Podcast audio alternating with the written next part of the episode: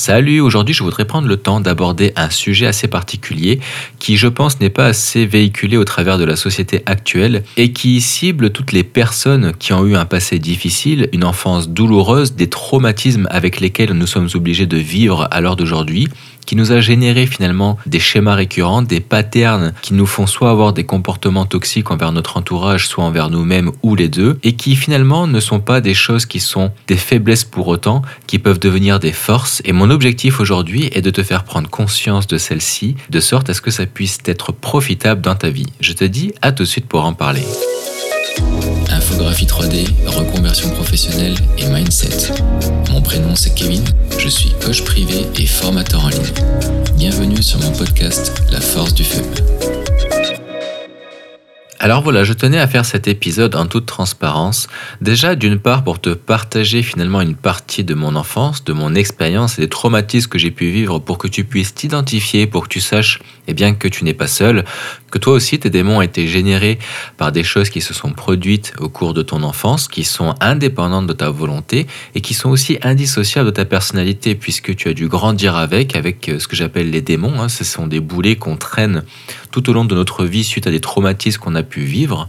Alors ça peut pas être forcément lié à l'éducation à proprement parler, peut-être que c'est vraiment euh, euh, indépendant complètement de la volonté de tes parents ou de tes tuteurs légaux, mais quel qu'il en soit, on finit toujours à un moment donné par rencontrer des confrontations dans la vie, euh, des difficultés, puis des épreuves qui peuvent nous causer des fois et eh bien, de façon consciente des traumatismes, hein, parce qu'on les vit tellement fort que eh bien, on les conscientise, on est capable de les quantifier temporellement, tandis que des fois ils peuvent se produire de façon inconsciente, c'est-à-dire que on vit quelque chose, on est témoin de quelque chose, des fois ce n'est pas forcément adressé à nous, et pour autant, le cerveau l'enregistre, l'assimile euh, avec euh, autant de, ferveur et puis euh, d'impact que si jamais ça avait été quelque chose que tu avais vécu toi-même ou subi.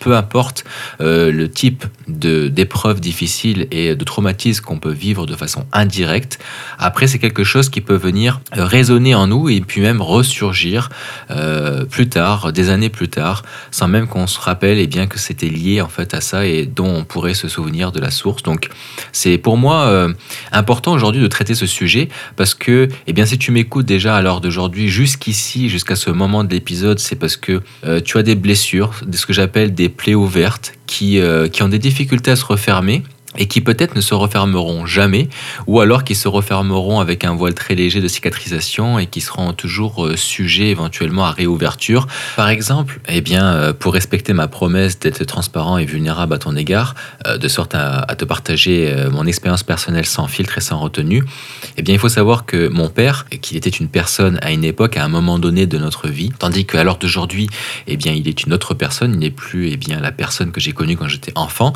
il reste mon père en fait, hein, avec le même ADN, etc. Mais euh, il a évolué aussi avec les années, il a pris en sagesse, en douceur.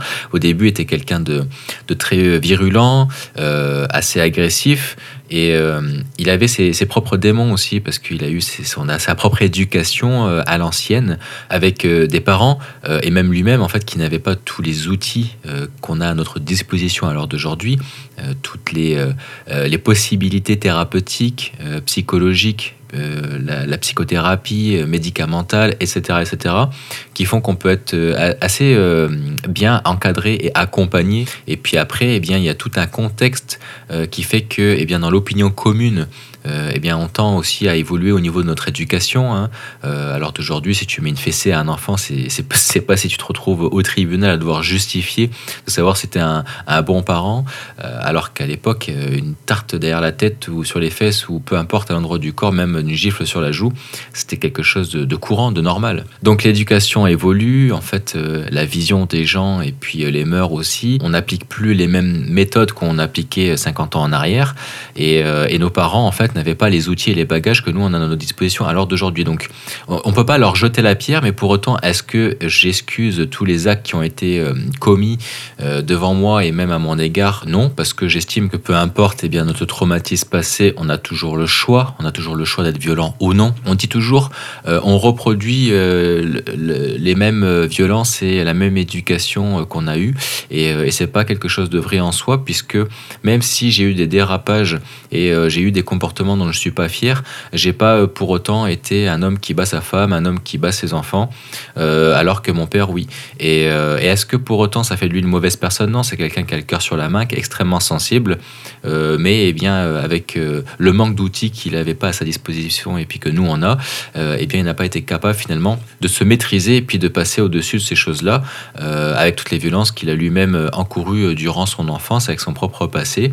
Donc euh, je peux comprendre et puis euh, je ne lui en veux pas non plus euh, de façon indélébile parce que même si j'ai eu une forme de haine longtemps après lui à cause de tous les actes de violence, surtout qu'il a eu envers ma mère plus qu'envers moi-même, parce que finalement c'est ce que je te disais au début, en fait on, subit des fois peut-être même plus les sévices qu'on voit et avec notre impuissance on ne peut pas intervenir. J'étais un enfant et puis ça a duré jusqu'à l'âge de mes 12 ans. Je, me sentais impuissant et ça a fait un traumatisme. Et je pense que j'ai plus des souvenirs euh, qui me hantent de ce côté-là euh, que moi ce que j'ai vécu en fait. Parce que la douleur, on s'en rappelle plus, parce qu'on on pense à cet âge-là qu'on mérite ce qu'on vit.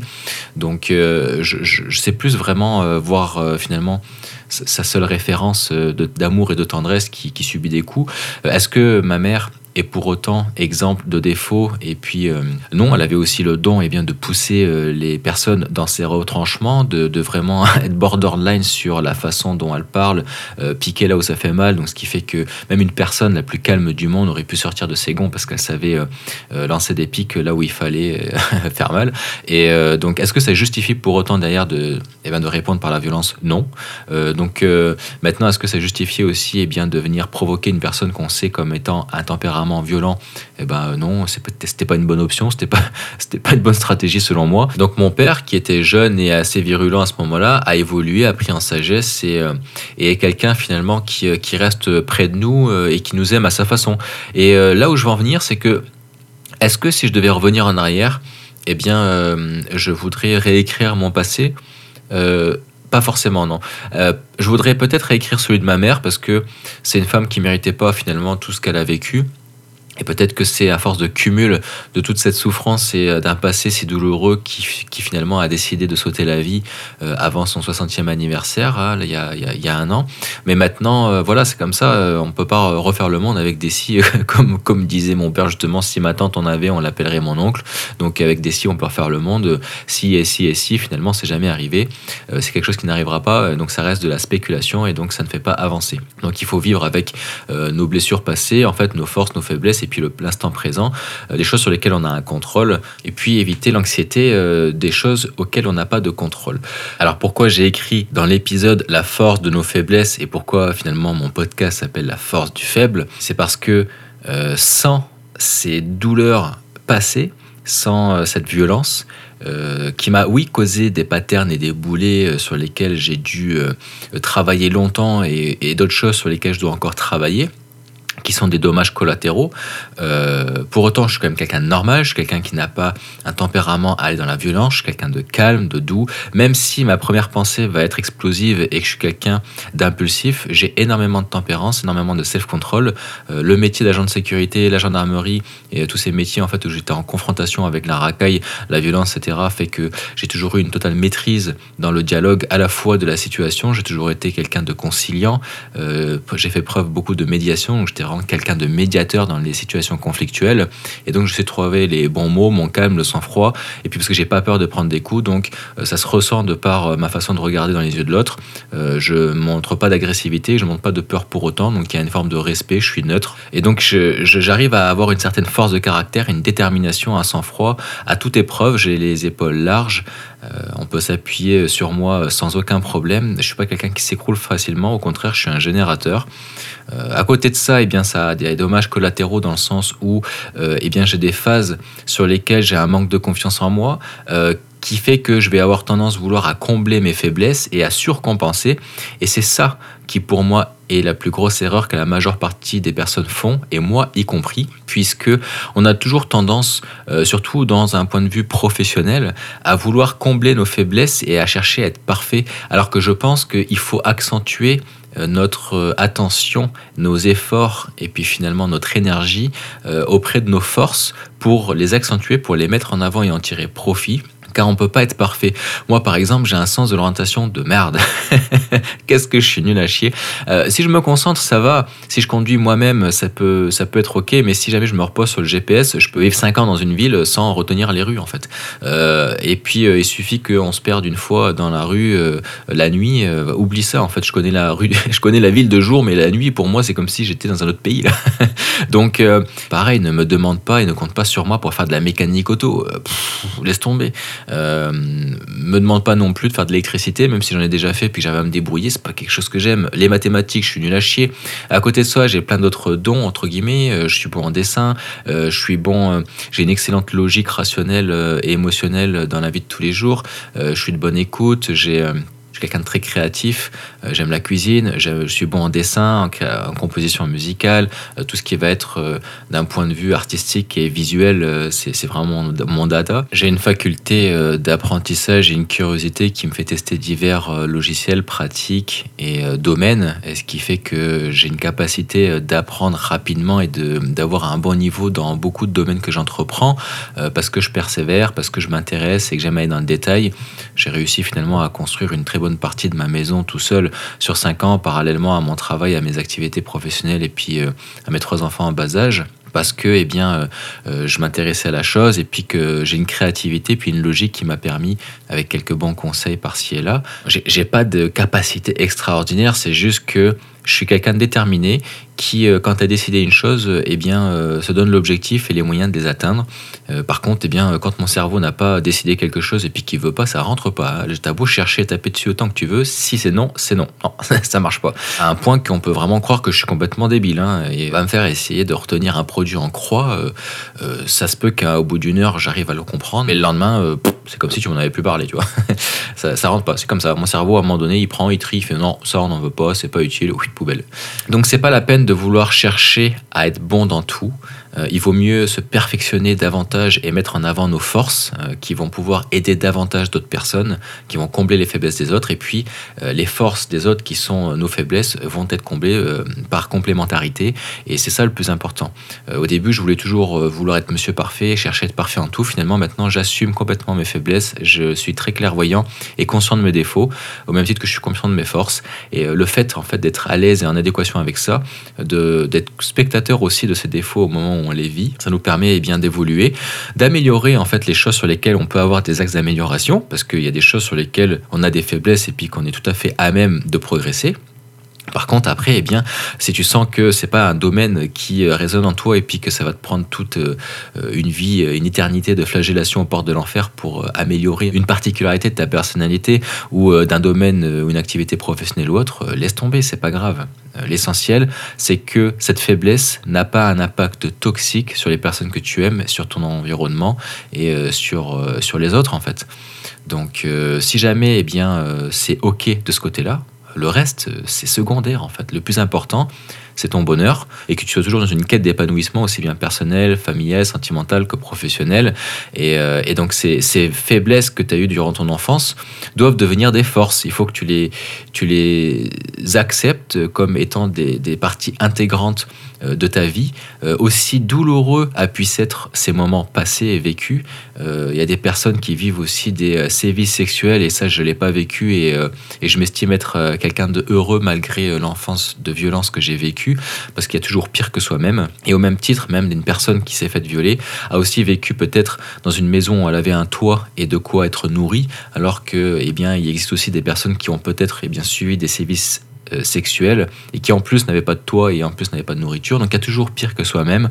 Et oui, oui, je sais, je sais, je sais. C'est choquant ce que je suis en train de te dire et c'est choquant volontairement parce qu'il y a toujours pire que soi. Peut-être que oui, eh bien, tu as aussi fait partie des personnes qui ont été violées et qui n'avaient pas de toit sous leur tête et qui avaient des difficultés à se nourrir. Euh, et pour autant, bah, tu as peut-être encore tes quatre membres euh, parce qu'il y a dans la vie des personnes qui ont aussi été violées, qui n'ont pas eu de, de toit pour euh, se loger et euh, qui ont eu de la famine et des difficultés à se nourrir euh, et qui en plus ont perdu un membre ou deux, etc., etc. Donc euh, on peut toujours s'apitoyer sur son sort et euh, finalement euh, c'est ce qui va déterminer la personne qu'on sera et la vie qu'on aura dans le futur. Attention, je ne suis pas en train d'amoindrir les sévices que tu as vécu. On a tous nos blessures, on a tous vécu quelque chose de difficile. Peut-être même que c'est quelque chose qui est moins grave que ce que je suis en train de donner en exemple ou ce que moi j'ai vécu. C'est pas pour autant que tu le vis pas de façon aussi puissante et dramatique. C'est pour ça que j'ai toujours dit je ne dévalorise pas, je ne minimise pas les petits euh, les petites souffrances. Parce que si la personne qui vit cette petite souffrance-là euh, n'a pas connu au-delà, pour elle, cette petite souffrance-là, c'est sa plus grande souffrance. Et donc, c'est juste qu'après, eh bien, elle n'est pas proportionnelle en fonction de notre passé et puis à chacun et des expériences vécues à chacun et chacune. Mais euh, c'est pas parce que, par exemple, moi, ma mère s'est suicidée que ça veut dire que j'acceptais qu'une personne me dit Ah ouais, mais moi, je suis en train de me plaindre là de mon petit ami, etc. Mais toi, t'as perdu ta mère. Et alors? Et alors? Est-ce que parce que euh, ma mère est décédée et puis parce que j'ai perdu ma mère, ça veut dire que tous les problèmes des autres euh, n'existent pas et puis euh, le mal-être et la douleur ressentie par mon entourage n'a pas d'importance à mes yeux, n'a pas de valeur parce qu'elle est censée être moindre Non, il n'y a pas de petites douleurs. Toutes les douleurs sont des douleurs. Donc il faut les estimer à leur juste valeur. Pour autant, il ne faut pas s'appuyer sur elles pour en déterminer notre avenir. Il ne faut pas que ce soit une idée fixe. Et donc, je pense que le plus important, c'est de ne pas s'habituer sur son sort. Euh, tout le monde n'est né avec les mêmes cartes dans les mains.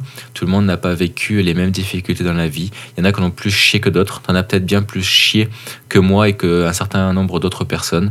Euh, mais je te recommande vraiment d'en faire des forces et, euh, donc euh, de, de, tirer parti finalement de ces blessures pour euh, dévorer la vie et, et parce que c'est un don, c'est un cadeau. ça peut te paraître choquant ce que je suis en train de te dire, mais c'est ce qui fait vraiment que toi qui m'écoutes à l'heure d'aujourd'hui, tu vas aller loin, que tu vas être capable de faire des choses par détermination, haine et courage, parce que tu vas être capable de gérer tout ça pour en tirer une grande force et une grande énergie que des gens qui auront vécu une vie plate et ordinaire ne seront pas capables de faire. Donc tout ce que je peux te dire à l'heure d'aujourd'hui, c'est que si j'avais pas vécu le passé que j'ai vécu moi, euh, eh bien je n'aurais pas cette force de caractère, cette détermination à toute épreuve. Et de mon point de vue, je pense et je suis convaincu que c'est ce que j'ai vécu durant mon passé qui fait que je vais réussir pleinement mes objectifs, que je vais atteindre la vie que je rêvais d'avoir. Déjà, d'une part parce que je vais avoir l'impression de l'avoir vraiment mérité, euh, parce que j'en ai assez chié durant mon enfance et mon adolescence, et peut-être même jusqu'à maintenant pour, euh, pour en arriver à me dire c'est bon, maintenant il est temps que je bascule de l'autre partie, en fait, de voir ce que ça, ce que ça fait quand la vie te donne et te donne tout. Et ça fait déjà euh, bien trois ans que ça arrive, euh, que je commence à avoir un autre mindset, et à voir des choses de façon positive, et tout résonne et vibre de façon positive, et j'ai beaucoup plus de chance, et je me sens vraiment euh, rempli de gratitude envers la vie. Et même si c'est pas encore le pays des bisounours, eh bien, je, je, continue encore à, à, persévérer, à lutter contre mes démons et à continuer à progresser parce que c'est comme ça qu'on y arrive. Et surtout, eh bien, je concentre mes efforts euh, au travers de mes forces, et c'est toutes mes forces finalement dont je dispose et que je mets euh, à disposition lors de mes coachings et mes accompagnements pour en faire profiter d'autres personnes. Et c'est là-dedans que je vais continuer à m'améliorer encore et encore. Et c'est ça qui pour moi est le plus important, utiliser l'énergie de ses propres blessures passées pour en faire des forces pour réussir ses projets futurs. Voilà. J'espère que c'est un épisode qui a résonné en toi et qui t'a régénéré d'énergie. Et euh, je te remercie pour ton écoute jusqu'ici. Et je te dis à la prochaine pour l'épisode suivant. Salut